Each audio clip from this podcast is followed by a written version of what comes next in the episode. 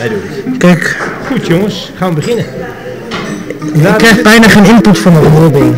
Ja, nog eh, Test. drie minuten jongens. Eh, een beetje water pakken. Welke ding? Dat is signaal. Hij staat al, hij staat al aan. Dus Moet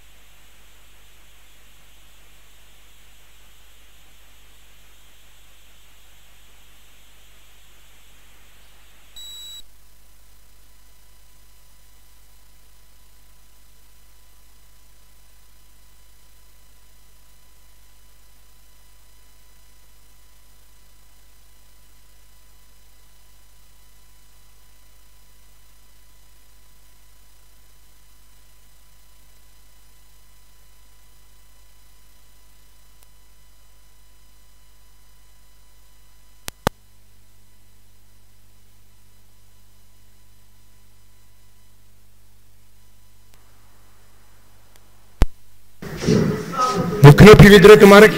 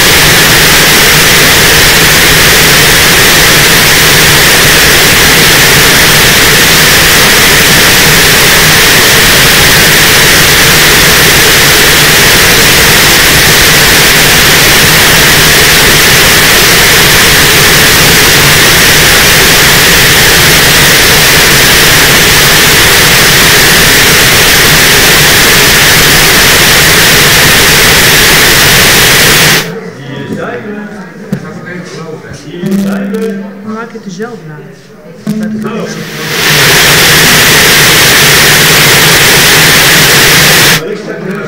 Iedereen heeft er zin in. Hartelijk welkom. Ik praat, ik praat, ik praat. Ik hoor helemaal, nee, die doet niet. Doet hij het? Nee, ze hebben weer iets gemist. Alles, dus dan gaan we... eh Jan is zagrijnig. nee, je moet zo weer muziek hebben. Als je zo zit, dan moet ze wel. Ik ben al lang klaar. Is iets kapot gegaan, Max, net? Wat? Is iets kapot gegaan hier? Wat kapot gegaan? Ik krijg helemaal geen geluid meer, nergens uit. Nergens meer uit. Nergens meer uit. Een grote ruis. Nou ja, kijk, mijn microfoon die kan gewoon hierin, dus het Jan niks. Ik ga nog één keer proberen. Maar dan heeft, dan heeft, maar dan heeft niemand geen geluid. Dus even wachten. Ik moet even mijn pillen slikken. Dan begin ik rustig. Ga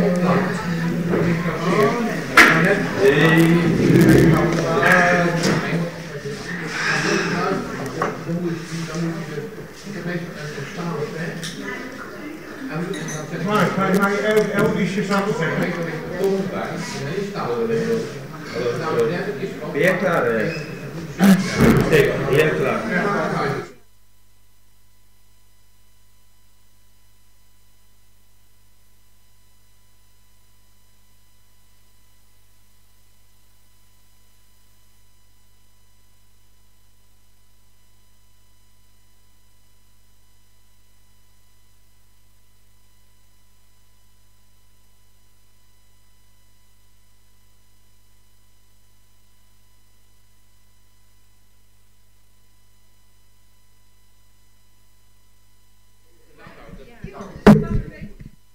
Mark, Hij doet het. Dankjewel Mark. Hoe ga ik dit doen dan? Hoe gaan we dit doen? Hoe gaan we dit doen? Hoe gaan we het doen? Nou, gemeente in vrede met jou. We zijn er weer. Ja. Hoe gaan we dat doen? Zo? Zo of zo? Veel te hoog.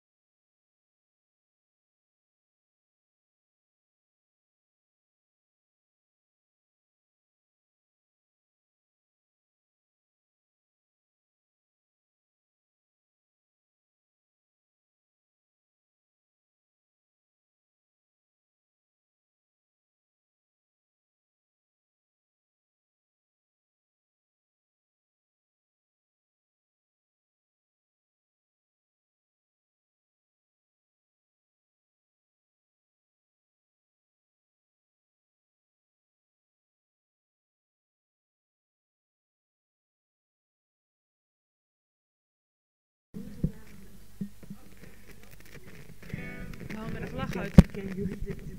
Zo, die hummeltjes. Ja, hè? Zelfs-. Ik kan me voorstellen dat ik toen begon. En de kinderen van Jan leren kennen waren allemaal van die kleine hummeltjes. En nou kijk, zitten ze in de band. Het is niet te geloven. Het is een bende. Kom mensen tijd aan dit hem vader. Sorry, we zijn een beetje verlaat. In verband ook met de mensen die hiervoor waren. We zijn een beetje haastig om dingen te doen. Maar we willen het wel goed doen voor God. Dus.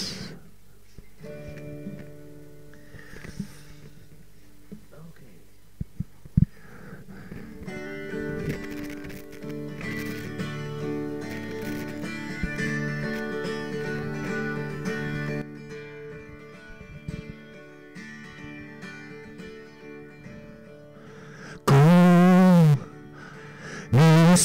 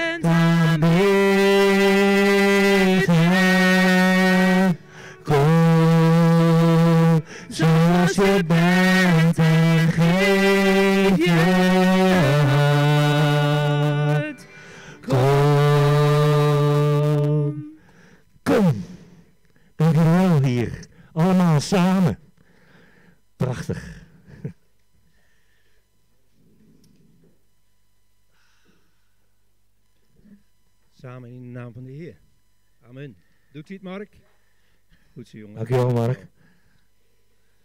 Wat moeten we daar toch zonder jou? Wil ik eh, de microfoon aan eh, Manon geven. Zij leest een stukje voor. In Gods woord. En daarna komt Linet voor het gebed.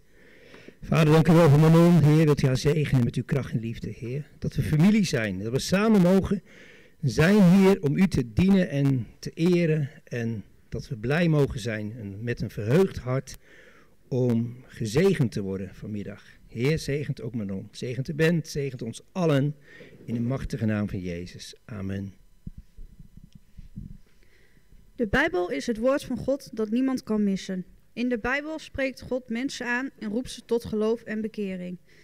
Neem de Bijbel en lees. De zin van het leven en de oorsprong van ons bestaan kunt u erin ontdekken. U kunt daarin lezen waarom elk mens sterven moet en dat na de dood niet alles ophoudt. Dat iedereen voor God verantwoording van zijn daden moet afleggen. Dat de Heer Jezus Christus zijn leven gaf om verloren zondaars te redden. Bedenk dat de wereld met alles wat mooi lijkt voorbij gaat. Maar Gods woorden blijven eeuwig bestaan. We, we wensen u van harte Gods zegen toe bij de overdenking van de Bijbel die u als persoonlijk bezit ontvangen heeft. Lees er elke dag in. Ontdek dit. Al zo lief had God de wereld. Al zo lief heeft God de wereld gehad dat hij zijn enige geboren zoon gegeven heeft, opdat een ieder die in hem gelooft niet verderven zou, maar het eeuwige leven heeft. Johannes 3 vers 16. Ja, dankjewel Manon. Prachtig. De Bijbel. Het woord van God. We zijn niets zonder hem.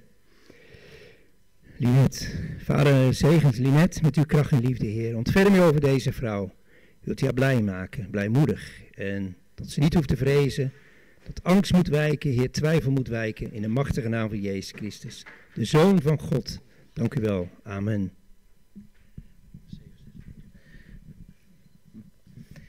Ik wil graag bidden.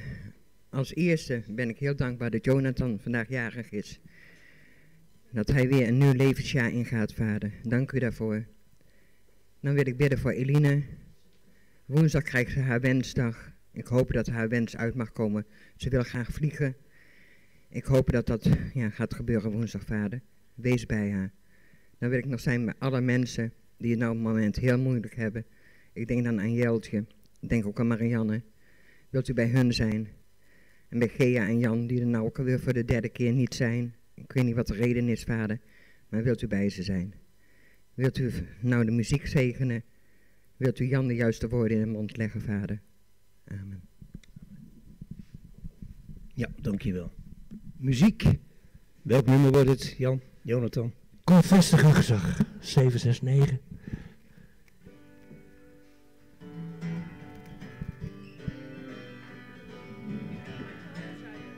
Wij zijn uw kerk.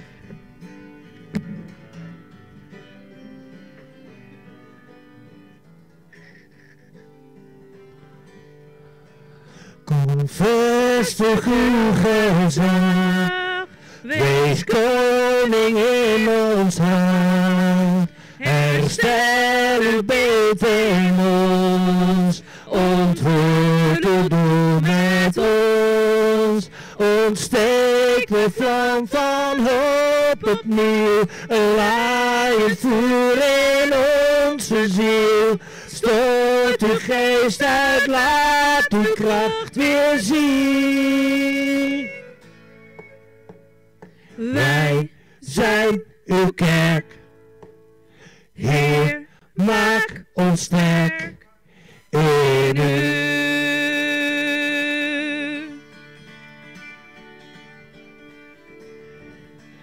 Wij dorsten naar uw rijk en uw gerechtigheid. U schakelt ons nu en geeft ons levenszin.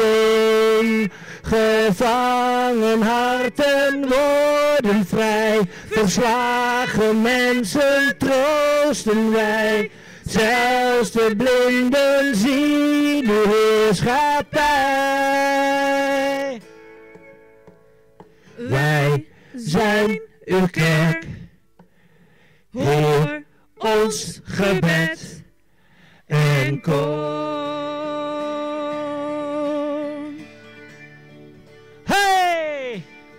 Bouw uw koninkrijk, zet het kwaad te kijk.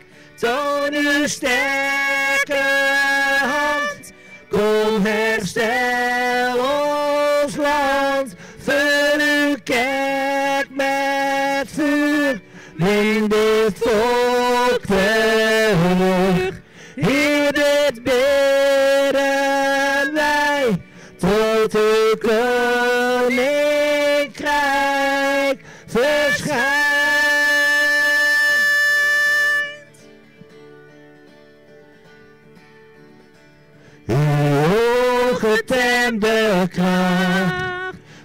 Verslaat de helse macht.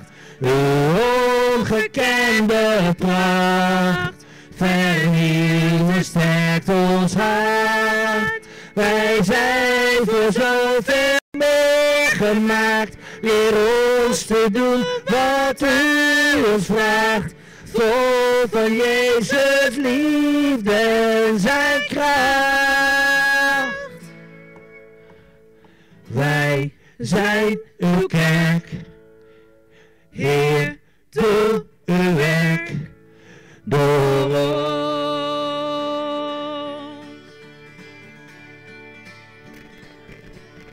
Bouw een koninkrijk, zet het kwaad te kijk. Toon uw sterke hand, kom herstel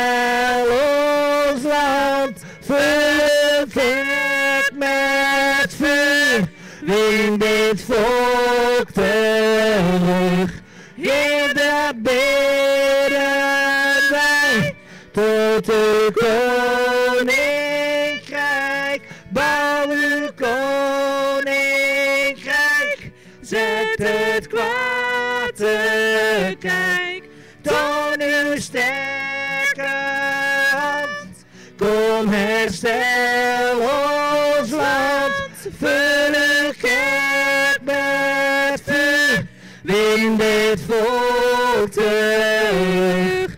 Heer, dat bidden wij tot uw koninkrijk verschijnt.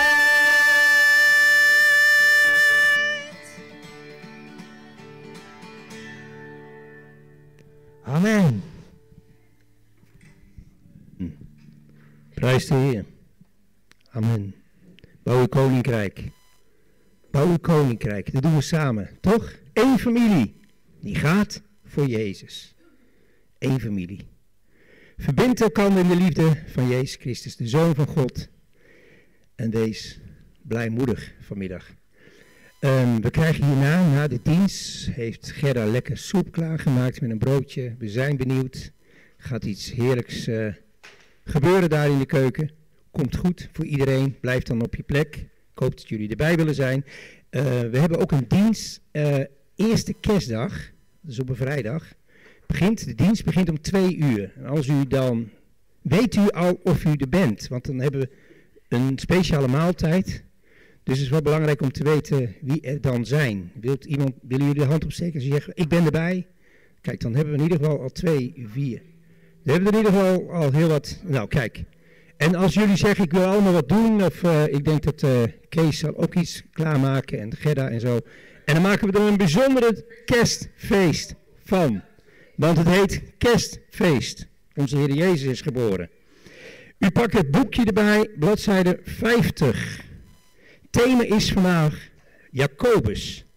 Eerlijk gezegd wordt er niet veel gesproken over Jacobus. Wie is Jacobus eigenlijk? Weet u het? Wie is Jacobus? Nou, eerlijk is eerlijk. Er waren twaalf discipelen.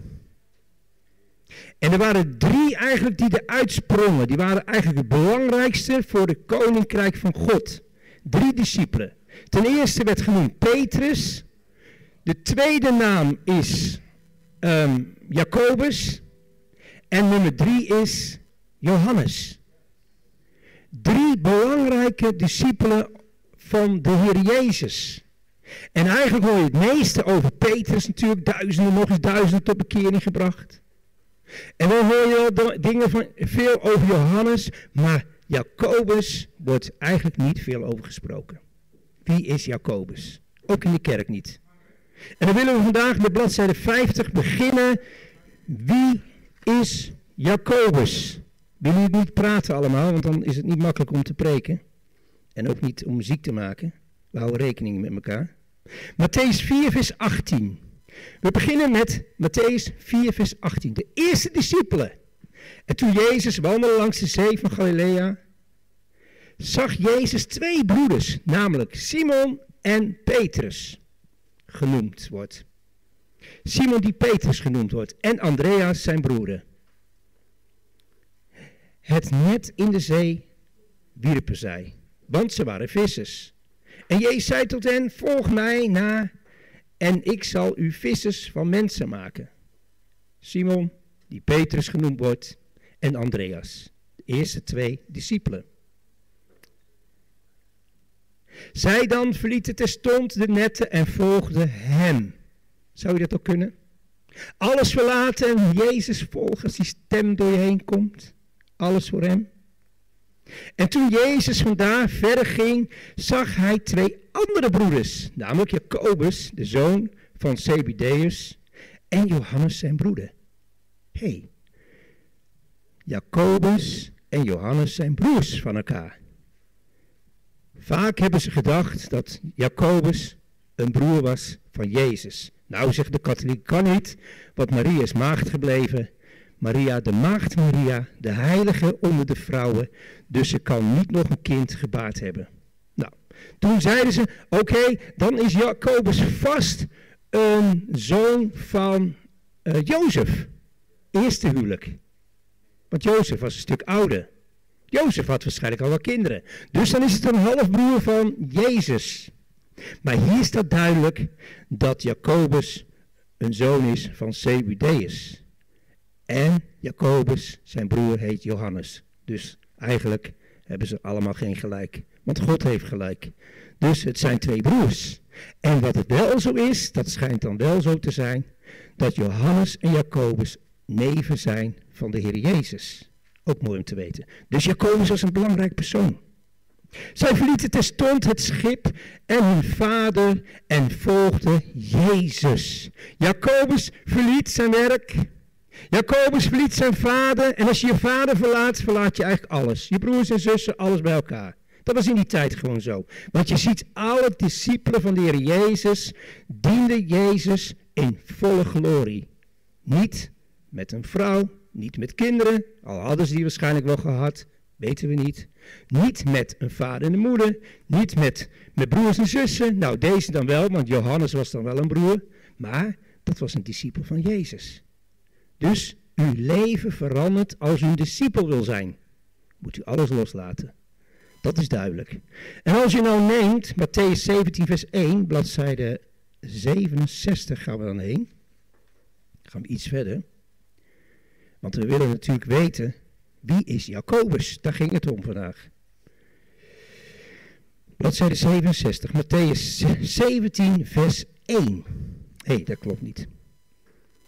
Of klopt dat wel bij jullie? Jawel hè. 67.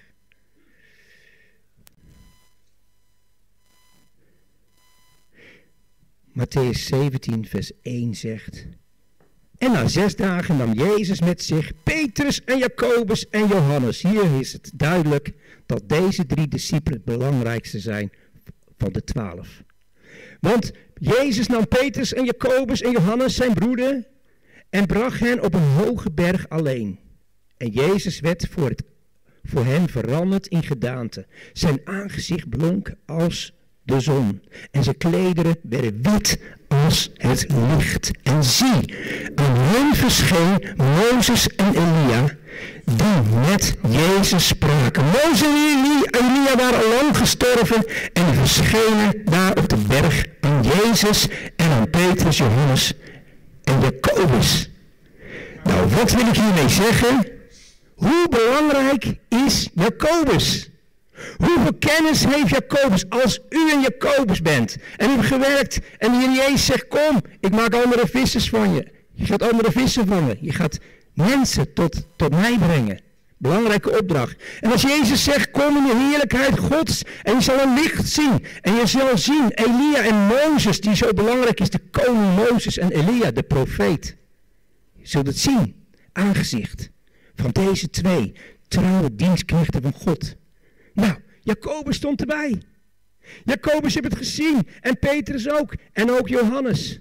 Twee, nee, drie belangrijke personen voor het koninkrijk van God. Maar als u nu verder gaat naar bladzijde 81. Matthäus 26, vers 36. 81. Ik krijg gewoon bijbelstudie vandaag. Matthäus 26, vers 36. Toen ging Jezus met hen in een plaats genaamd Gethsemane. En zei tot zijn discipelen, ga hier zitten terwijl ik heen ga en daar bid. En hij nam Petrus en de twee zonen van Zebedeus mee en begon bedroefd en zeer beangstigd te worden. Jezus ging zijn leidersweg in. Het is advent, mensen, vandaag. Het licht, de toekomst. Eerste adv- adventdag. Maar hier lezen we, veel verder als die advent, dat Jezus moest lijden. Jezus was bedroefd en zeer beangstigd. Er zijn mensen die zijn zo angstig en bang en verdrietig. En dan zeggen ze, dit is niet van God. Dat is van de Satan. Hier staat duidelijk, Jezus was bedroefd en zeer beangstigd begon hij te worden. Want hij moest tot bloedens toe strijden voor u en onze zonde. Al zo lief had God de wereld, Manon heeft gelezen. Hij zond zijn zoon. Bedroefd en beangstigd. Als u nu Jacobus was geweest en u was daarbij en u zag Jezus lijdens weg van Jezus.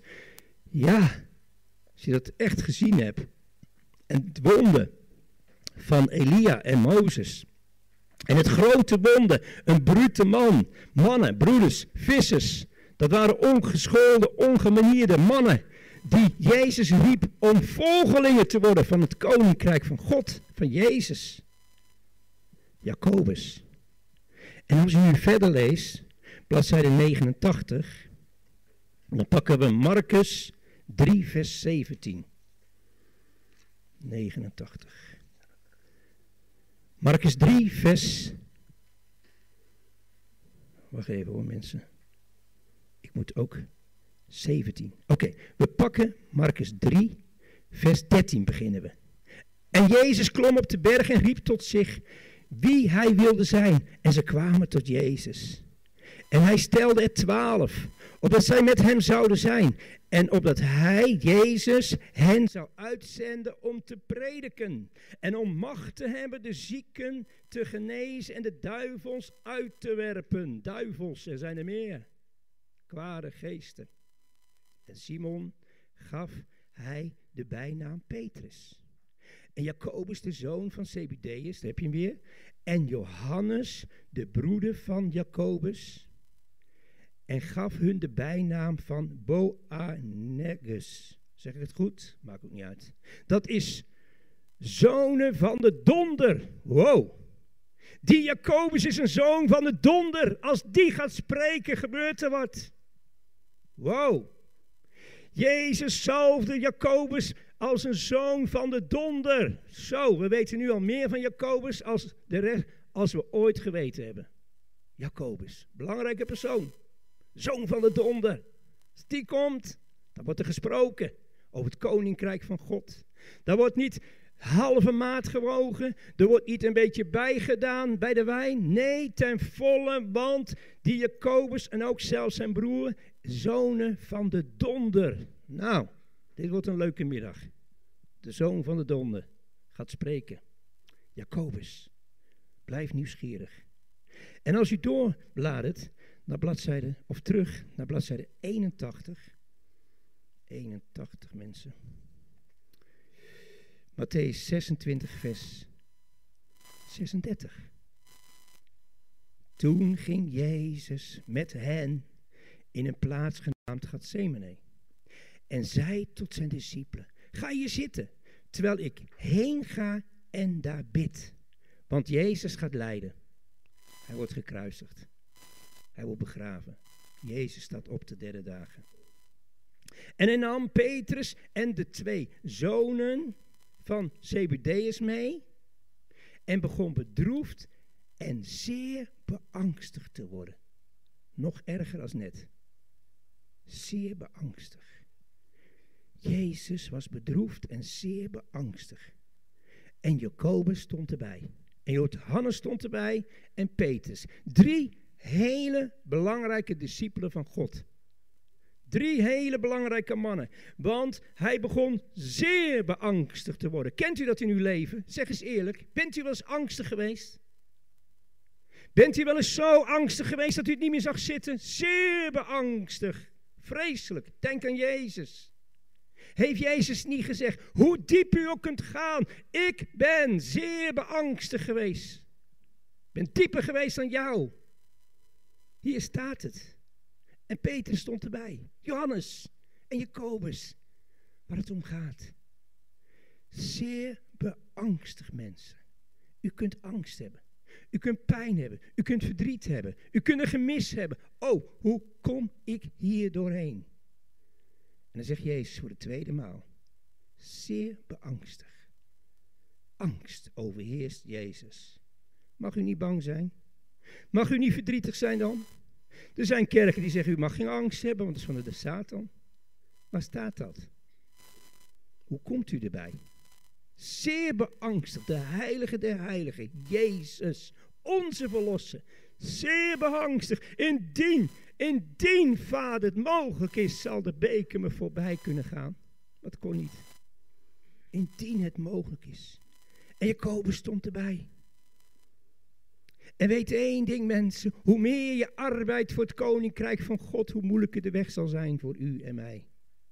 Hoe meer vijanden, hoe meer mensen tegen je opgaan, hoe meer mensen het je onmogelijk maken, weet dan, Jezus droeg het kruis en hij werd gehaat door u en mij. Iedereen haatte Jezus, maar door uw haat heeft hij ons verlost aan het kruis. Kunt u het voorstellen? Mijn Jezus, voor u aan het kruis. Ja, maar zegt u, ik ben niet zo slecht. Ik heb Jezus nood gehad. Ik ben niet zo slecht. Dan heeft u de verlossing niet nodig. Dan heeft u de verlossing niet nodig, want hij begon bedroefd en zeer beangstigd te worden, want hij droeg jullie allemaal op zich. Degene die gelooft in Jezus. En die zeggen kan, ik heb het ook gedaan, Heer Jezus. Ik ben ook slecht geweest.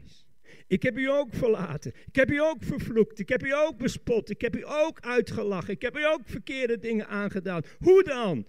Nou, wat hebben u uw naaste aangedaan? Wat doen wij onze naasten aan? Hebben we nooit een kind uitgelachen? Hebben we nooit iemand bespot? Hebben we nooit iemand gezegd, ga weg van mij, ik haat je? Nooit gezegd van, hé, hey, kom op, wegwezen jij? Hebben we nooit zoiets gedaan? Zeg eens eerlijk. Hebben we nooit iemand afgezet? Omdat we er zelf beter van werden. Hebben we nooit iemand gebruikt om zelf verder te komen? Nooit.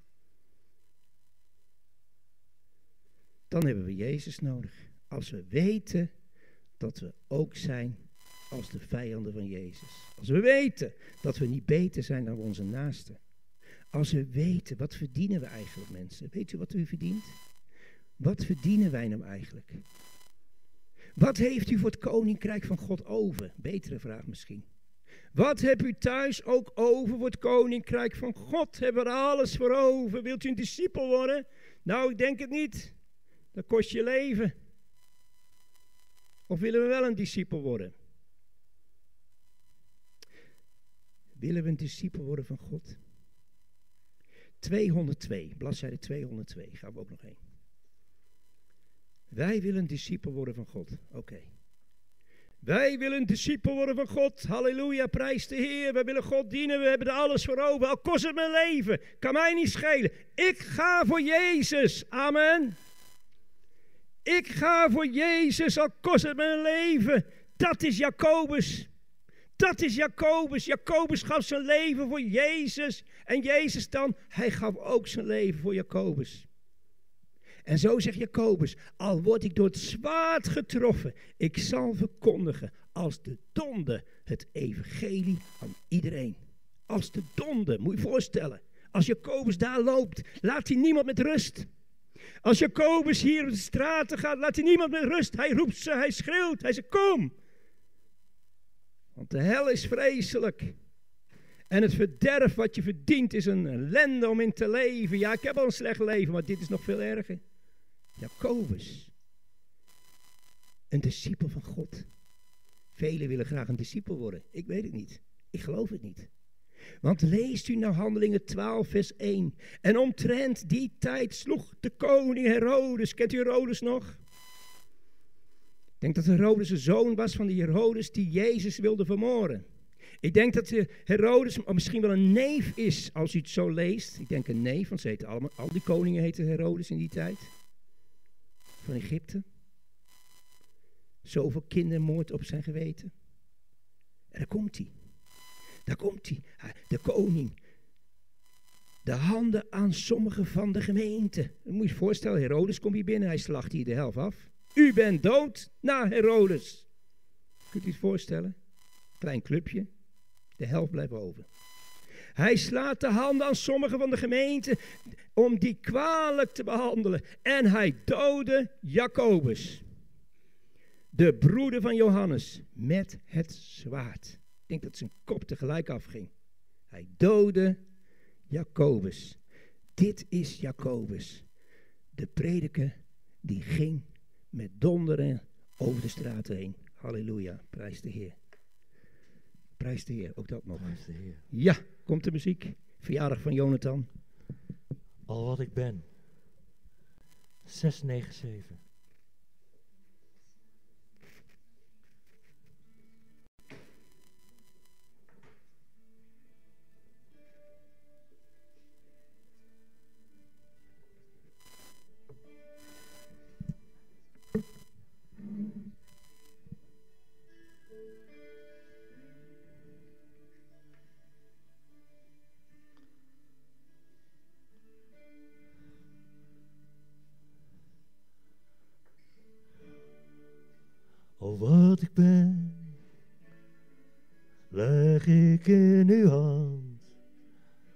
Geef mijzelf volledig.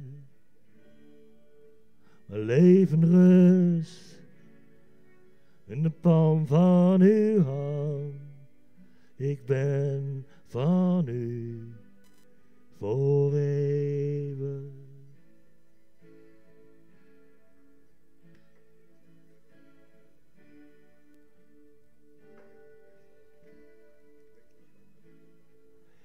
Jezus, ik geloof in u. Jezus, ik vertrouw op u. En de reden dat ik leef, de reden dat ik zing, bent u alleen.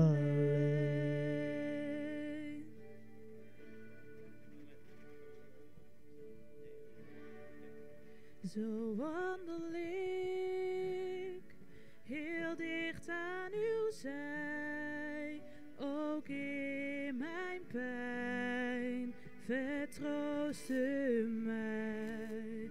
En ik vertrouw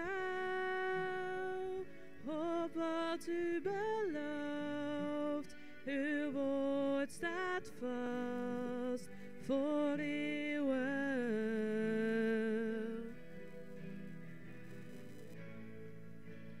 Jezus, ik geloof Jezus, ik vertrouw op u.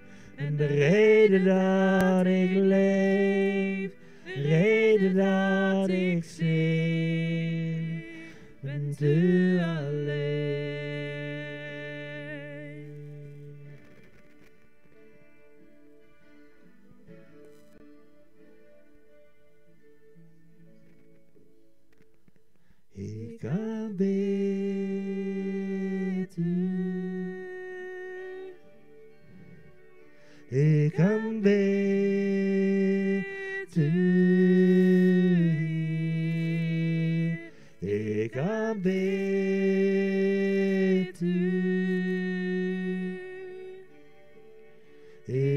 Ik aanbid u. Ik vertrouw u. Ik vertrouw u. Ik vertrouw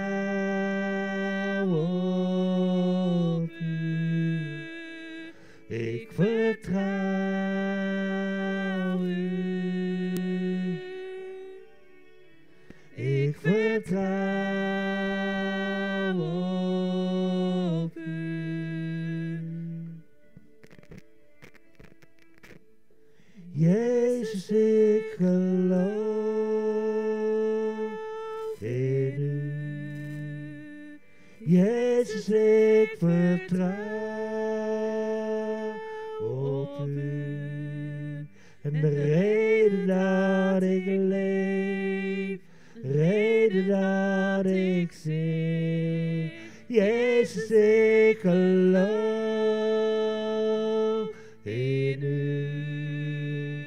Jezus, ik vertrouw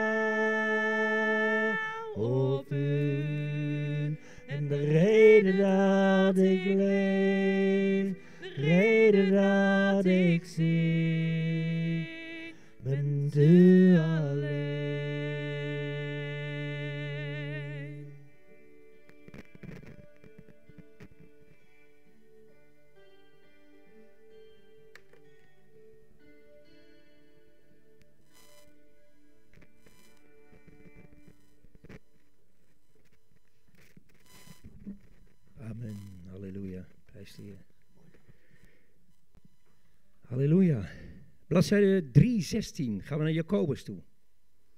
Jacobus leren kennen, hebben we al gehad. Ik, eh, ik heb duidelijk even de beangstiging van Jezus aangegeven om als u kunt angstig zijn. U kunt ook angstig zijn dat God je verlaten hebt. Je kunt ook angstig zijn dat je er niet meer bij hoort en dat God je vergeet. En je hebt gebeden en gebeden en er gebeurt helemaal niets. Angst. Maar Jezus heeft het angst wel overwonnen. In de naam van Jezus. U hoeft er niet in te blijven. Maar ik begrijp u wel. Ik begrijp u wel. Dat zegt Jezus. Ik snap u dat u bang bent. Ik snap dat u angstig bent. En dat u denkt, hoe kom ik hier doorheen? Wie kijkt er nog naar me om? Eenzaamheid. Vreselijk toch mensen? Wie ziet mij nog? Hebben we nog tijd voor elkaar, mensen? Laat je werk een keer liggen. Zoek iemand op. Laat die puin op een keer liggen. De was komt wel, zei mijn moeder altijd. En dan ging ze zitten. En dan luisterde ze naar mij. En dan zei ze, Jantje, wat is er? Wat is er? De hele wereld veranderde. Mijn moeder ging zitten en luisterde naar mij. Wat is er gebeurd met jou? Doe ik ook met Benjamin of Tim of Mark. Even zitten. Tijd voor elkaar. Ook buiten je huis. Waar je ook heen gaat. En als er nou iemand binnenkomt, er komt een vreemdeling binnen of er komt de buurvrouw. Oh nee, komt ze weer aan. Oh nee, daar heb je er weer. Met haar, haar problemen. Juich dan, zeg, oh, er komt iemand binnen en ik zal de trooster zijn. In de naam van Jezus. Amen. Dat wil God. Dat we blij zijn dat iemand jou om hulp vraagt. Wees blij en dankbaar. En weet u, als u nou eens een keer in problemen komt, ga je naar deze vrouw toe. En ze zal je omhelzen, want toen ik het niet zag, trok je mij eruit. In de machtige naam van Jezus. Jacobus 1, vers 1. Wie is Jacobus? Weten we nu. Belangrijke man. Een van de belangrijkste mannen van de drie van de discipelen van Jezus. Jacobus, de dienstknecht van God. Oeh, wauw. Als ze dat kunnen zeggen van u. Ja, Agnes, dienstmaagd van God. Mooi hè, Manasse, dienstknecht van God. David, de man God. Benjamin, kind van de Heer. Mooi hè? Toch? Latifa, kind van mij. Allerhoogste God. Het zou mooi zijn hè? Als God zo over je denkt. Corrie, ik zag je in je verdrukking, maar nu, ik heb je eruit gehaald. Kind van mij. En zo gaat God door. En zo zegt God vandaag, Jacobus, een dienstknecht van God. Marie, wie ben jij? Ook een kind van mij. Mooi hè? Zo denkt God over je. Gerda ook.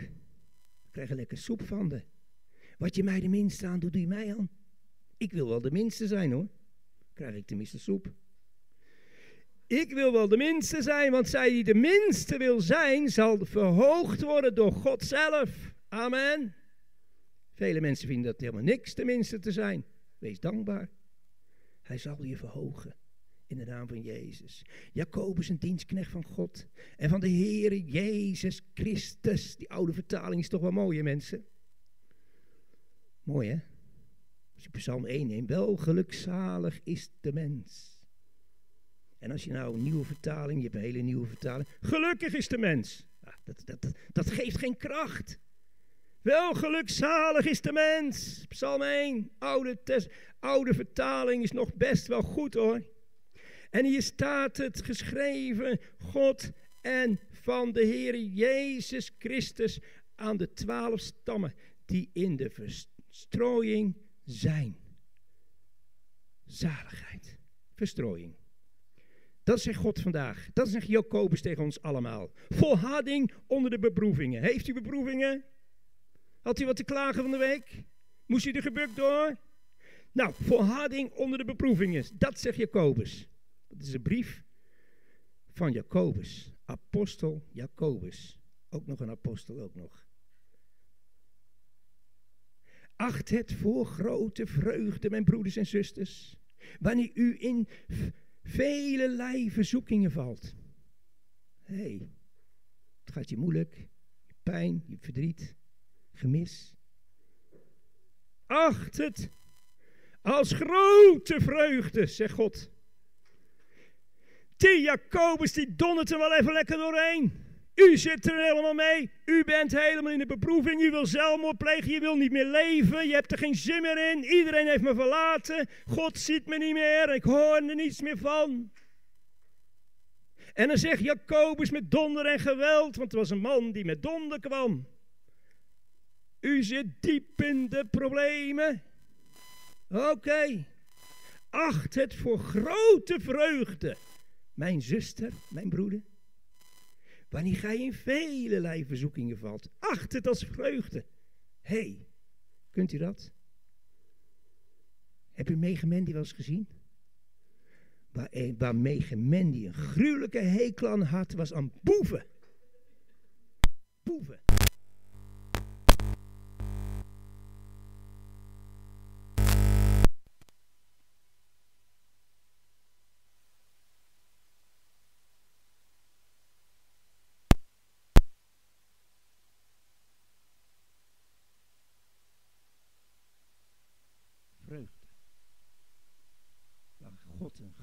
Hekel aan heb, is aan boeven.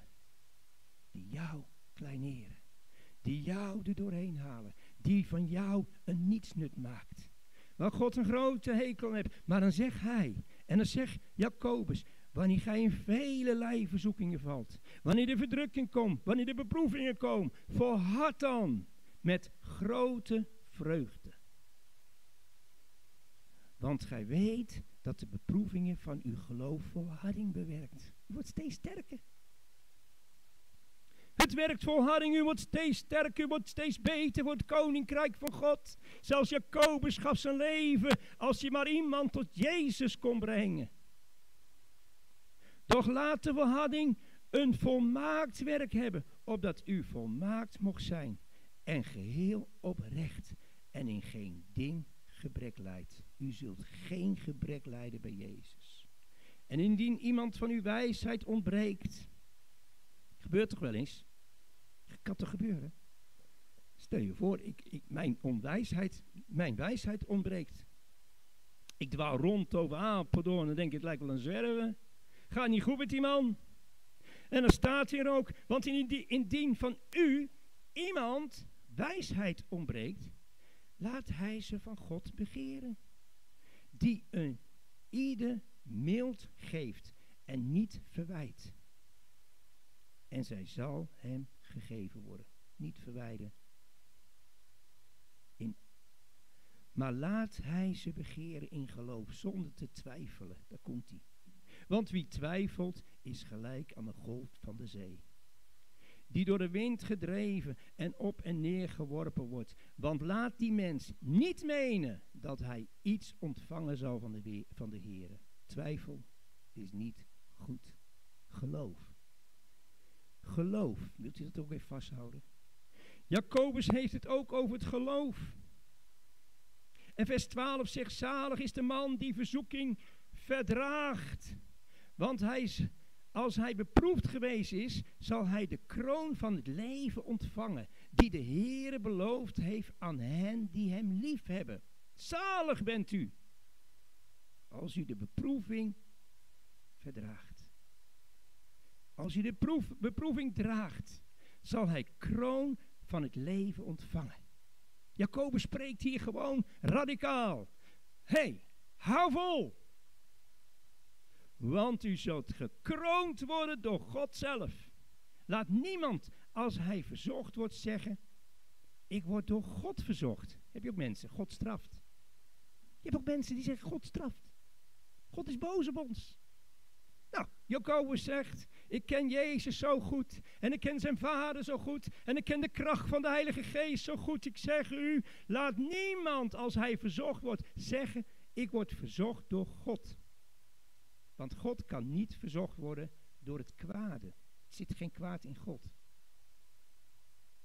God kan niet verzocht worden door het kwade. Het zit niet in God. En hij zelf verzoekt niemand. God verzoekt u niet. Want er kwam Jezus voor. U bent gered in de naam van Jezus, u weet het toch? God kijkt niet om Jezus heen. Als hij dat doet, ziet hij alleen maar ellende. Maar hij kijkt dwars door het bloed van Jezus Christus. De Zoon van God ziet u, u volmaakt. God verzoekt niemand. Maar een ieder wordt verzocht als hij door zijn eigen begeerte afgetrokken en verlokt wordt. Ja, u wordt verleid. Misschien wel door geld, misschien wel door drank, drugs, seks, porno. U wordt verleid en u doet er aan mee. En dan zegt Jacobus, u wordt verzocht door uw eigen verleiding en uw begeerte. Daarna baat die begeerte, die begeerte gaat groeien in jou. Stel je voor, je hebt een dochter van 18 of een zoon van 18 die zegt, pap, ik ga naar de stad. En ik kom dronken terug. 99% zeker komt hij dronken terug. Dat bedoelt God hier. Want daarna baat de begeerte naar ontvangen te hebben, zonden. En de zonde baat naar voleindigd te zijn, de dood. Het moet verbroken worden in de naam van Jezus. Het moet verbroken worden, elk juk, maar elk, elk begeerte in uw leven, verbreek het in de machtige naam van Jezus. Ja, maar ik kan niet anders leven dan zo, ik weet het. Maar God zegt, u, u gaat er gebukt onderdoor, omdat u de verleiding niet weerstaat van deze wereld. Daarom, het is je eigen schuld. U kunt niets, zegt Jacobus, niets daarvan God de schuld geven. Doordat jij je liet verleiden van deze wereld. Doordat jij meeging met bepaalde dingen. Wat je weet, dat moet ik niet doen. Dat moet ik niet doen. Maar je doet het wel. Ga je gebukt door het leven. Krachteloos. En zoveel mensen kunnen s'morgens het bed niet meer uitkomen. Krachteloos. Dat bedoelt de Heer. Dat bedoelt Jacobus. Wel hard, hè? Maar ja, het is ook een prediker met de donder, hè? Jacobus. Daarna baat begeerte naar ontvangen te hebben. Zonde. En de zonde baat naar voleinding te zijn, de dood. Dwaalt niet, zegt Jacobus. Mijn geliefde. Alle goede gaven en alle volmaakte gift is van boven. Al wat goed is, is van de Vader, der lichten. Bij wie geen verandering is, geen schaduw, geen omkeer. Naar zijn wil heeft hij ons gebaard. Door het woord. U bent gebaard door de wil van God. Vandaag wordt u gebaard, wedergeboorte, door het woord van God. Manon heeft erover gelezen. Uw leven verandert. De eh, u wordt opnieuw gebaat door het woord, staat hier. Van de waarheid. Opdat wij zouden zijn als eerstelingen van zijn schepselen.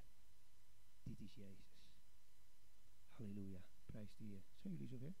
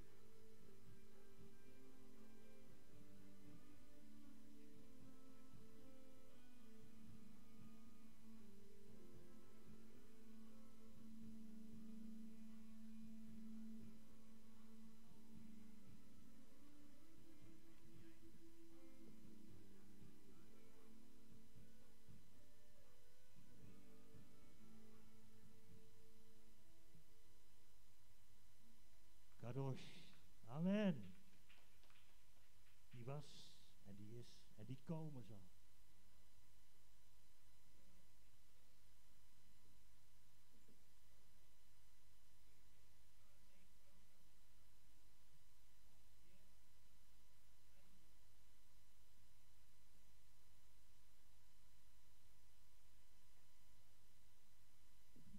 God koos eh, ons vanaf het allereerst begin uit om zijn kinderen te zijn, omdat hij van ons houdt.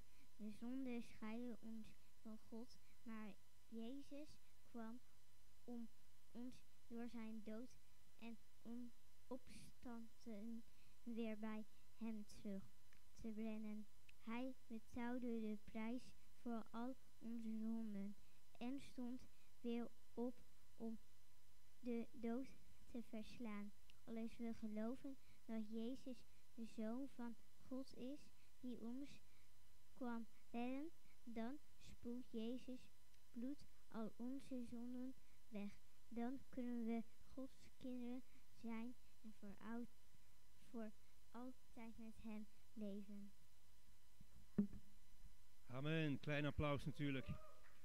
Onze prinses. Altijd bij hem te mogen leven. Halleluja, prijs de Heer. Dat zal een dag zijn, mensen. Altijd bij Jezus te zijn. Bij de Heer, onze God. Mooi, hè? Even terug naar het gesprek van Jezus. Naar Johannes en Jacobus. Even terug. Handelingen. Nou, het staat niet hier welke handeling, maar even. Jezus gaf de broers Jacobus en Johannes een bijnaam. Ze werden gezalfd met een bijnaam. Jezus zegt, ik geef je een bijnaam. Nou, zou je er blij mee zijn? Waren hun er blij mee, bij deze blij, bijnaam? Zonen van de donder. Zo. Nou, jullie zijn de zonen van de donder. Jullie gaan gewoon radicaal het evangelie brengen. Waar je heen gaat, al zullen ze je slaan, al zullen ze je mattelen, blijf zonen van de donder. Nou, hadden ze veel vrienden? Ik denk het niet. Maar wel veel mensen die achteraf door deze zonen van de donder tot Jezus kwamen. Want zo makkelijk was het evangelie niet, die hun verkondigde. Ze vonden het helemaal niet leuk en helemaal niet prettig om te horen. U bent lief een kerkmens. Gewoon zondag een uurtje naar de kerk. En als het niet uitkomt, blijf ik lekker thuis. Corona is eigenlijk ook een kroon geworden. We hoeven niet meer. We blijven lekker met z'n allen thuis. Wat een feest. Is dat ons leven? Nee, dit ben ik niet. Maar toch, als u Jacobus 2, vers 14 neemt en u leest erboven, nutteloosheid van het geloof, zegt Jacobus. Nutteloos, dat geloof. Nutteloos geloof. Ik heb het wel eens gehoord dat iemand zei, van goede werken kun je niet zalig worden. Nou, Jacobus zegt, nutteloos ben je. Niets nut. Als je het geloof hebt zonder werken. Hey, apostel van de donde. Hij zegt, nutteloos. En als je vers 14 leest, wat voor nut heeft het, mijn broeders, indien iemand zegt dat hij geloof heeft, ach, ze geloven allemaal. En hij heeft de werken niet, kan dat geloof hem zalig maken? Nee, zegt Jacobus, zit niks in die persoon. Vrome man. Maar delen kan hij niet. Weet je hoeveel geld ze hebben tegenwoordig? Geld en macht. En dan zeggen dat ze Jezus volgen. Die Jezus die nog geen steen had om op te slapen. Die Jezus die helemaal niets van deze aarde wilde. Alleen de Vader in de hemel. Nutteloos geloof. Daarom moet u altijd, als u iemand binnenkomt, of hier aan de zijlijn, of zoals Martha, een niets nut. Dus misschien is zij wel de persoon die ons beproeft. Wat doen we ermee? Misschien is zij of hij die wij op straat tegenkomen ons zullen beproeven. Omdat ze arm zijn, ga ik ze voorbij. U bent een nietsnut, zegt Jacobus. Daar ligt er een op straat. Laat me lekker liggen. Te vies om op te rapen, zoiets om aan te raken. Uw geloof is nutteloos. Komt iemand tegen, heeft honger, vraagt een broodje. U zegt, nou, ik heb er niet. Nutteloos geloof. Komt er iemand die zegt, nou, wilt u me helpen? Ik kan niet, ik moet naar huis, maar kan niet. U een auto. Ja, zo eentje wil ik mijn auto niet in hebben. Nutteloos geloof. Jacobus, die pakt ze wel aan. Nutteloos jullie, vrome liederen. Wat doen jullie voor je naasten? Niks. Ze lijden honger. Ze hebben niets te eten. Ze kunnen de huur niet betalen. Sterker nog, ze slapen door jou op straat, omdat jij een nutteloos geloof hebt. Jullie zijn steeds rijker geworden en de armen zijn steeds armer geworden. Dat was toen de klacht over de katholieken. De kerken, pracht en praal, door arme lieden opgebouwd. Ze hadden niets meer. Niets meer. Alles aan de, afgod. Het gebouw. Maar hebben wij het niet hetzelfde gedaan? Waren wij als Calvinisten niet anders? Wat een bezit heeft een kerk vandaag de dag. Waarvoor? Waar heb je het voor nodig? Terwijl iemand op straat huilt van verdriet. Geen eten, geen drinken. Nou, had Jacobus op moeten staan. Had Jacobus bij moeten wezen. Jacobus, kom even terug, zeg. De, de apostel van de donde. Want die die nu een broeder of een zuster naakt zal zijn, niet fatsoenlijke kleding kan dragen en gebrek zal hebben aan dagelijks voedsel. En iemand van u tot hen zal zeggen, ga heen in vrede. Och, wat een, wat een vrome mensen zijn dit zeg. Jacobus haat ze gewoon. Ga heen in vrede. En dan heeft iemand die heeft geld nodig. Maar ik ga wel voor je bidden dat God je geld gaat geven. Hetzelfde verhaal. Dood geloof. Vrome liederen. Ik ga wel bidden voor je dat je geld kunt krijgen. Terwijl ze zelf genoeg hebben. Dood geloof, zegt Jacobus. Dood geloof. Kan dat geloof hem zalig maken? Jazeker. Als u gelooft en de goede werken hebt, anders niet. En vers 16 zegt, en iemand van u tot hem zal zeggen, ga heen in vrede en word warm en word verzadigd. En gij zoudt hun niet geven wat het lichaam nodig heeft. Wat voor nut heeft dat, zegt Jacobus. Vrome liederen. Ik heb toch voor je gebeden? Ik heb je toch een warm hart gegeven. Ik heb de warmte van Jezus gegeven. Het moet genoeg zijn, joh, dat is zat. Doodgeloof. Nutteloos, zegt Jacobus. Zo ook het geloof, indien het de werken niet heeft, is op zichzelf dood. Dat zegt Jacobus. Vroom genoeg. Echt. Ze komen voor als hele deftige, vrome liederen. Maar, zegt Jacobus, doodgeloof. Nutteloos. Die hebben eigenlijk ook alleen maar kritiek aan de mensen die het wel doen. Die hebben ook alleen maar kritiek als jij iemand wat geeft. Dan zeggen, daar ga je er toch niet mee om. Alleen maar kritiek. Hoe meer mensen je helpt, hoe moeilijker de weg wordt. Kijk maar naar Jezus. Gaf zijn leven aan wie dan? Hoeren, tollenaren, slechte mensen. En de goede ging niet voorbij. Want ze dachten dat ze beter waren dan de hoer. Ja, moet je niet gaan evangeliseren dit. Maar zal iemand zeggen, gij hebt het geloof en ik heb te werken. Toon mij uw geloof uit uw werken, zegt Jacobus. Toon het, jongens, als jullie vandaan naar buiten gaan. Iemand is in nood. Toon uw geloof in uw werken. En ik zal u uit mijn werken, mijn geloof tonen. Vers 19. Jacobus 2, vers 19. Gij gelooft dat God een enige God is. Gij doet wel. Maar de duivelen geloven het ook en ze sidderen. Nutteloos, zegt Jacobus. Duivelen geloven toch ook in God? Denk u dat u dan gered bent? Maar wilt gij weten, o ijdel mens, dat het geloof zonder werken dood is? Vraagteken, willen jullie het weten van Jacobus? Moet hij doorgaan? Mag Jacobus vanmiddag doorgaan met dat dondergeweld van hem? Ja, hij wordt ook genoemd zonen van de donder. En vers 21, mensen, we zijn er bijna door. Abraham, onze vader, is hij niet uit de werken gerechtvaardigd? Is Abraham niet door de werken gerechtvaardigd toen hij Isaac zijn zoon geofferd heeft op het altaar? God zegt, offer je zoon.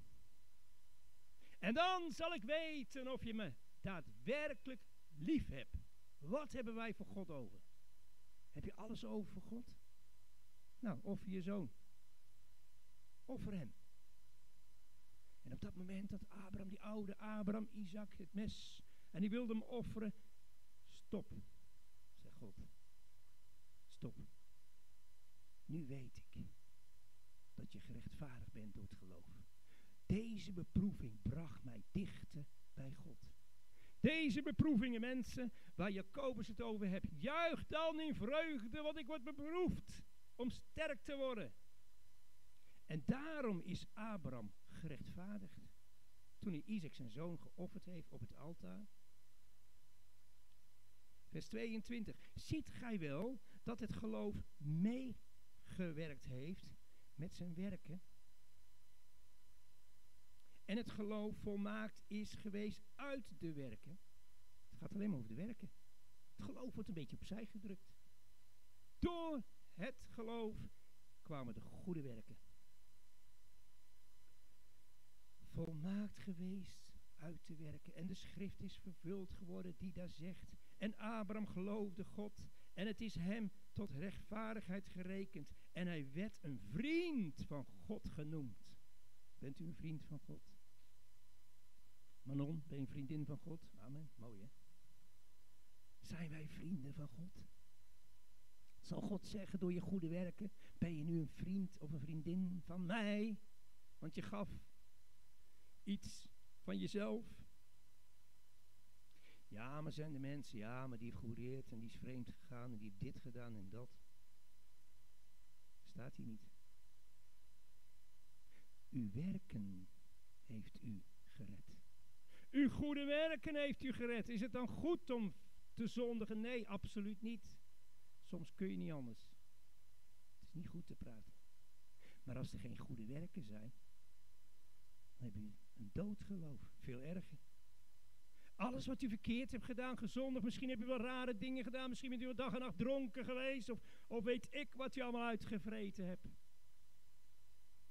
Maar wat is dan erger? Als er geen goede werken in u zijn, dan heb u een doodgeloof.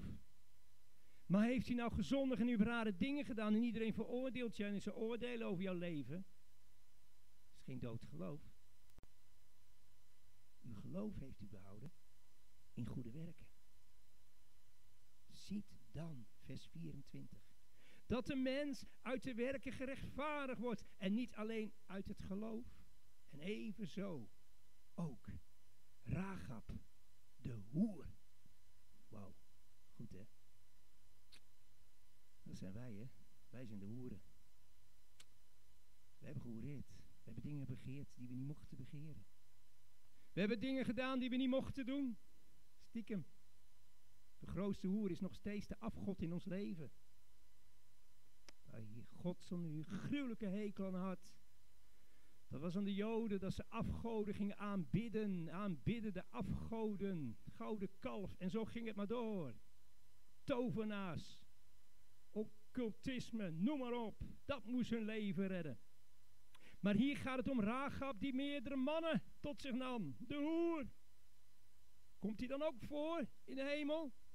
Mag zij ook in de hemel komen, zo eentje, zo'n slechte vrouw en hoer? God durft wel vandaag. En Jacobus gaat er niet omheen. Evenzo ook Rahab de hoer. Is zij niet uit de werken gerechtvaardigd geweest? Toen zij de gezonden heeft ontvangen en door een andere weg uitgelaten heeft. Weet u het nog? Wat ze, Jericho? Toch? Het leger om Jericho?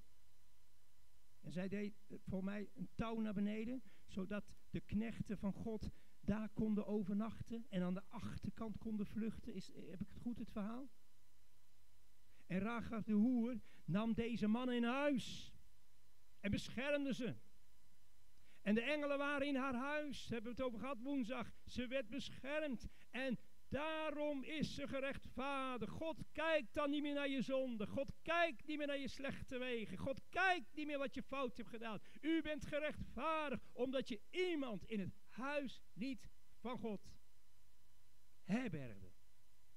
Goede werken is de kracht tot de eeuwige te komen. Goede werken is de liefde van Jezus alles geven om die ene kus van Jezus. Daar doen we het voor. Want zoals het lichaam zonder geest dood is, zo is ook het geloof zonder werken dood. Jacobus spreekt met donder en geweld. Heeft hij geen gelijk? Zullen de kerken leegstromen als hij hier kon preken? Misschien wel. Maar het is wel de waarheid. Elkaar liefhebben om Jezus wil. Amen. Vader, dank u voor je kracht. Dank u voor je liefde, Heer. Dank u wel dat u hier wilde zijn. Dat u ons zegent met uw zegen, Heer. Misschien vinden we er wel helemaal niets van een middag. Misschien staat ons alles wat tegen. Vader, vergeef het ons dat wij soms niet kunnen zien wat Jacobus ooit verkondigd heeft. Vergeef het ons, Vader, dat we niet eens meer durven te geloven in Jezus, omdat we tekort komen in alle dingen. Dan zegt God, doe iets voor je naaste. En je zal gered worden.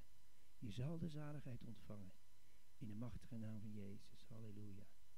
God zegent vrede met jou. God zegent ons ook de woensdagavond als we bij elkaar komen te bieden. Vader zegent ons ook naar kerst. Advent is eerste advent. Geboorte van Jezus Christus. Zegent ons Heer. In de machtige naam van Jezus.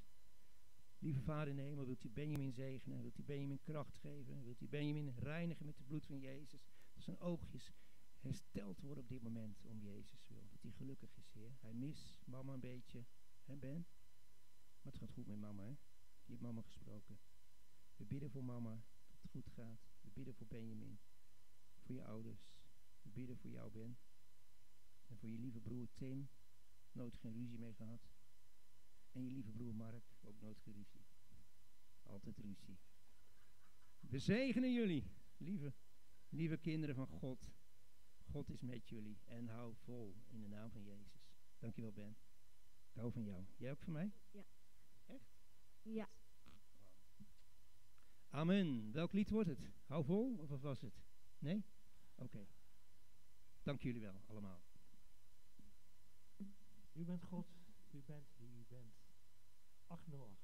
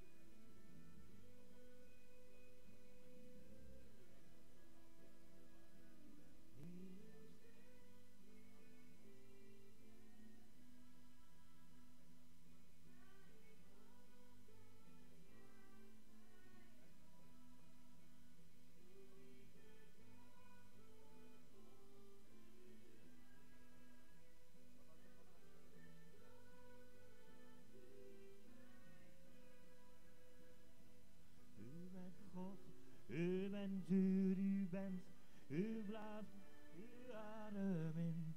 Sta ik voor het heetste vuur, ik leef in u.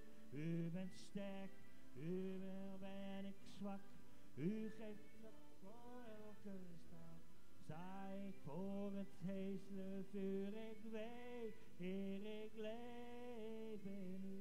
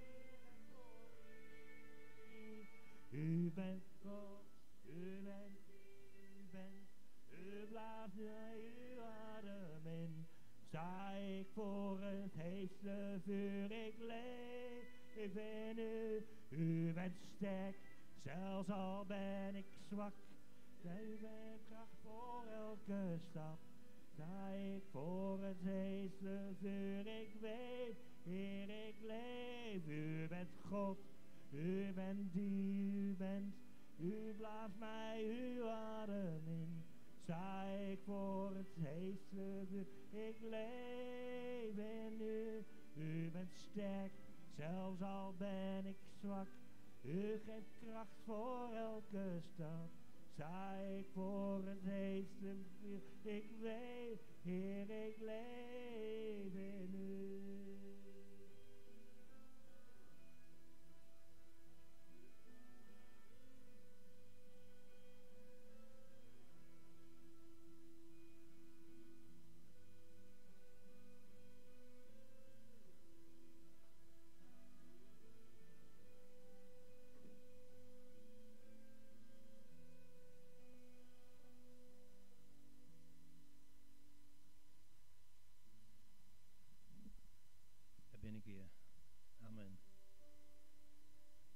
kon ik maar leven zoals God het wilde, hè? Konden we het maar, toch? Denk je hoe vaak ik dat wat tegen mezelf zeg? Kon ik maar leven zoals God het wil? Kon ik het maar? Maar zolang je dat nog denkt, mensen, echt, elke dag denk ik, Heer, ik had u veel beter kunnen dienen, toch?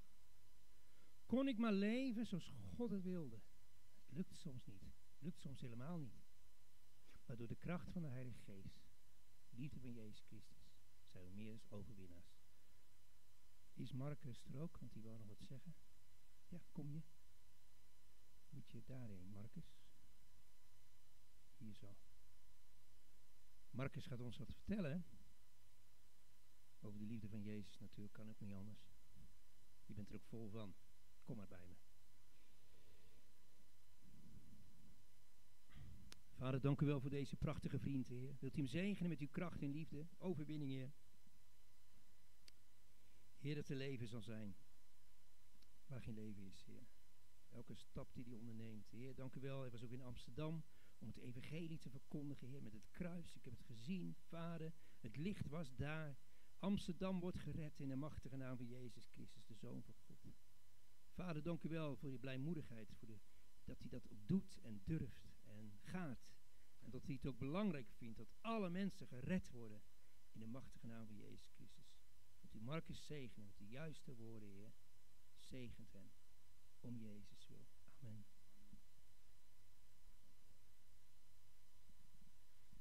Ik wil eh, God natuurlijk in eerste instantie bedanken dat ik hier mag staan en jullie mag toespreken.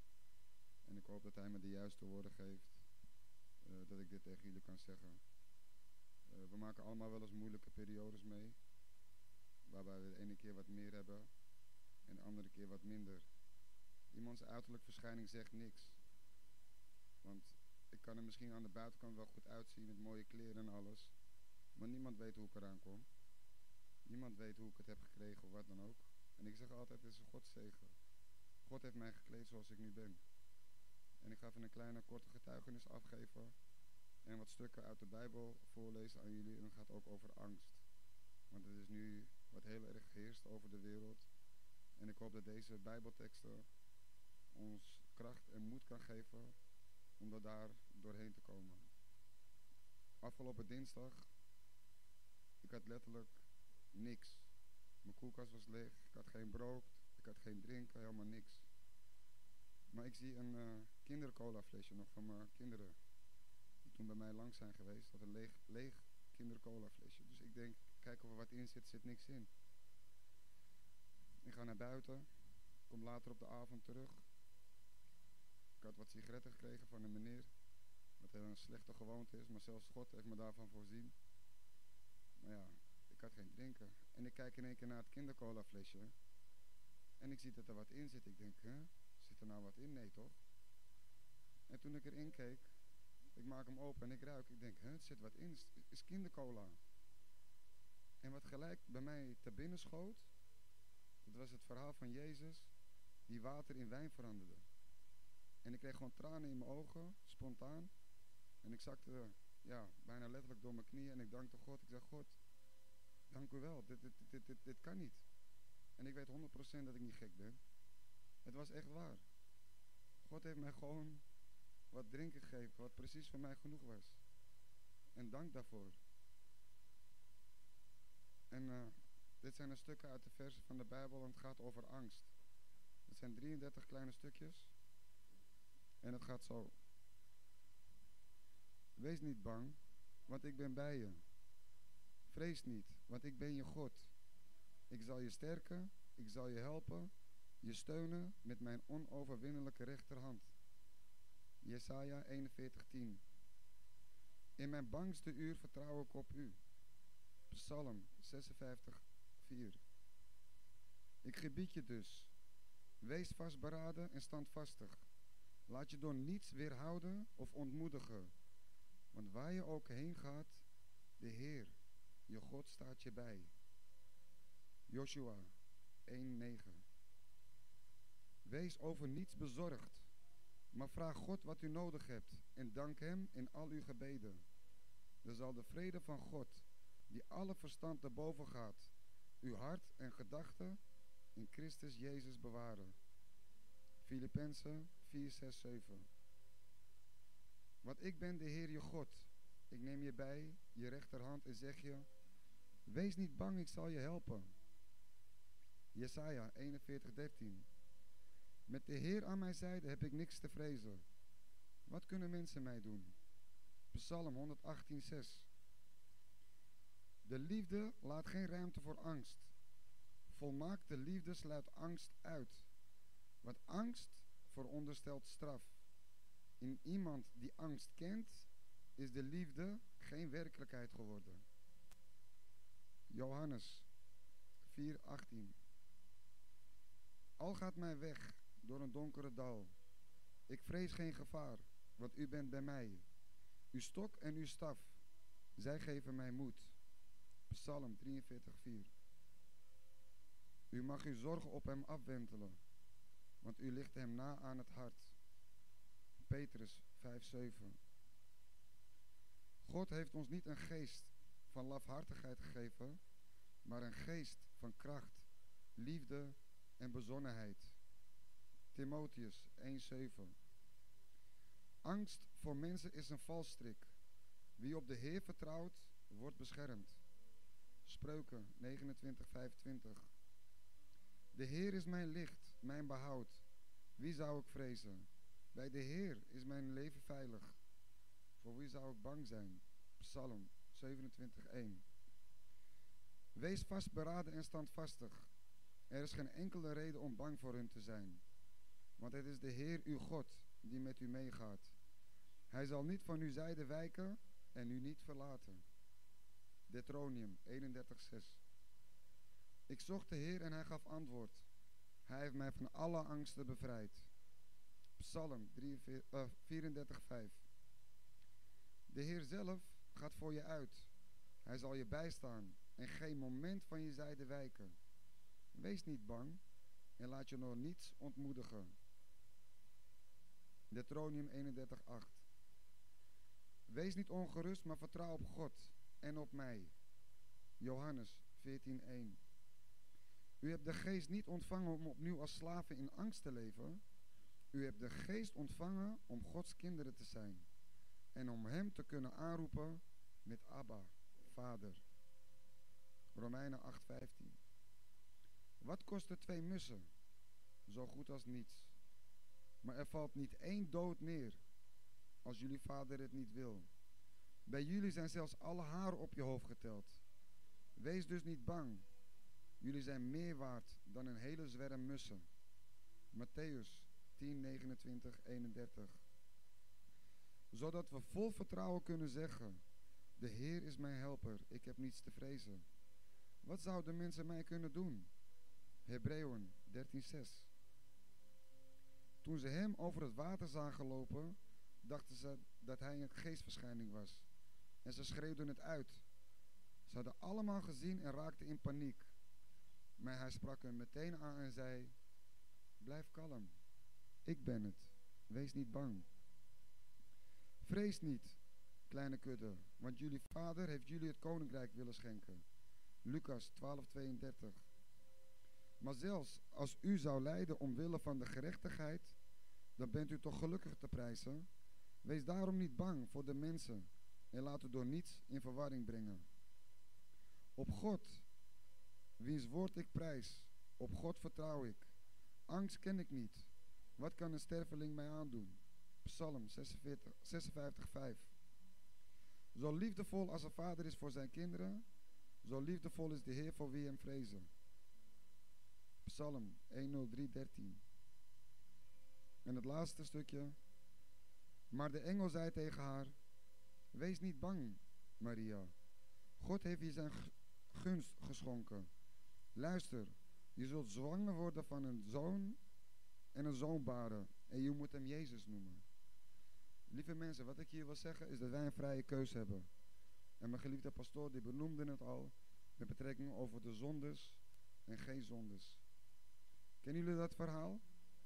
Dat uh, de mensen op een gegeven moment naar hem toe kwamen en die zeiden op een gegeven moment tegen hem van, u doet een godlastering. En ze wouden hem stenigen voor godlastering. Wat zei hij toen? Staat er niet in jullie geschrift dat een mens zichzelf niet, geen God mag noemen? Waarom willen jullie mij dan stenigen? Als ik tegen jullie zeg dat ik de zoon van God ben. En daarnaast, wat zei hij op een gegeven moment nog meer? Als jullie de kinderen van Abraham waren, dan zouden jullie in mij geloven. Want als jullie Abraham zouden kennen, dan zouden jullie mij kennen. En jullie zullen sterven in jullie zondes. Dus wij hebben een keus. Of we volgen onze zondes en we blijven angstig. Of we vertrouwen op de Heer en we zeggen, God, neem mijn angsten, neem mijn zorgen en neem mijn lasten weg, want op u vertrouw ik. Genees mij, lieve Vader, in de naam van Jezus Christus. Amen. Dank jullie wel. Ja, Marco, dankjewel. Francisca, eindig met gebed en dan eh, gaat er nog een nummer gebeuren, komen. En dan eh, kunnen wij nog in gebed. God zegen jullie ook bedankt voor het kijken. Fijn dat jullie er weer waren. En we zijn groot als familie van God, toch? Amen. Vaders, kom tot u, Vader, met deze middag. Dank u dat u ons samen heeft gebracht. En Heer, ja, wilt u zo deze week met ons meegaan en de preek uitwerken in onze harten, Vader. En dat bid ik u in Jezus' naam. Amen. Dankjewel. Nummer, wat Ja. wordt het, eh, Jan? Ik vraag een hele oude goede vriendin van me, die zit hier, lang niet tijd gezien. We hebben vroeger zo, toen we begonnen waren, nou daarvoor al denk ik, op hoor het al volgens mij. Nog voor het Café Williams, dat was echt het. Praten over eh, jaren terug. Jaren mee gewerkt ook. Fijne zangeres. Goeie vriendin. Komt hier in één keer binnen. En dat we samen toch wel even dat nummer gaat zingen. Heilig, heilig. Bent u Heer. Ineke. Goed om te zien.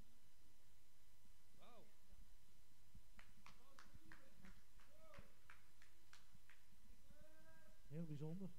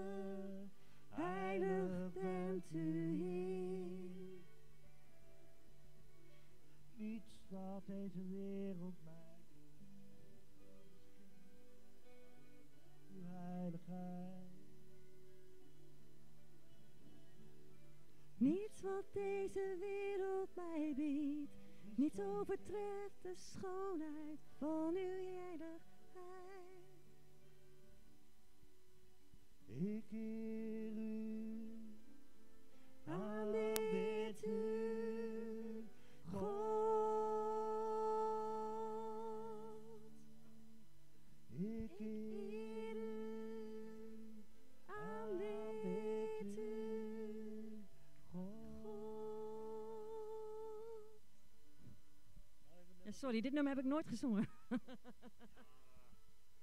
Amen. Ik aanbid u. We hebben Jozef in ons midden. Jozef, gaat het? Wil je even bij me komen? Kom even hier, als je wil. Je bent gekomen. Wist je dat Jozef altijd later kwam als de rest? Altijd? Ja, je bent, kom even hier. Kom even hier staan. Ze, ze willen Jozef zien. Ik doe het even voor jullie. Ik ben de vader van Tjana Simik.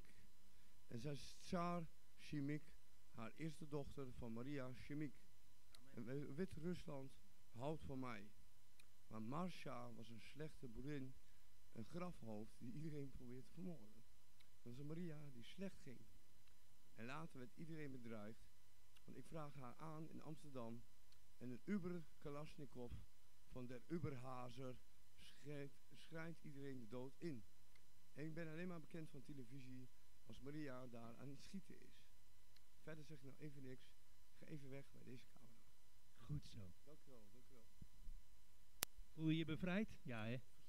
God is met je. Ik zegen jou met veel kracht en liefde en overwinning. Ga in de Heer. Jullie ook bedankt, lieve mensen, Facebook-vrienden. Fijn dat jullie er allemaal waren. God zegen jullie. Wij gaan stoppen. Zondag zien we elkaar weer. Zondag had ik wel een thema, maar kan niet herinneren waar het om gaat. Maar dat komt wel weer. Laat het een verrassing zijn.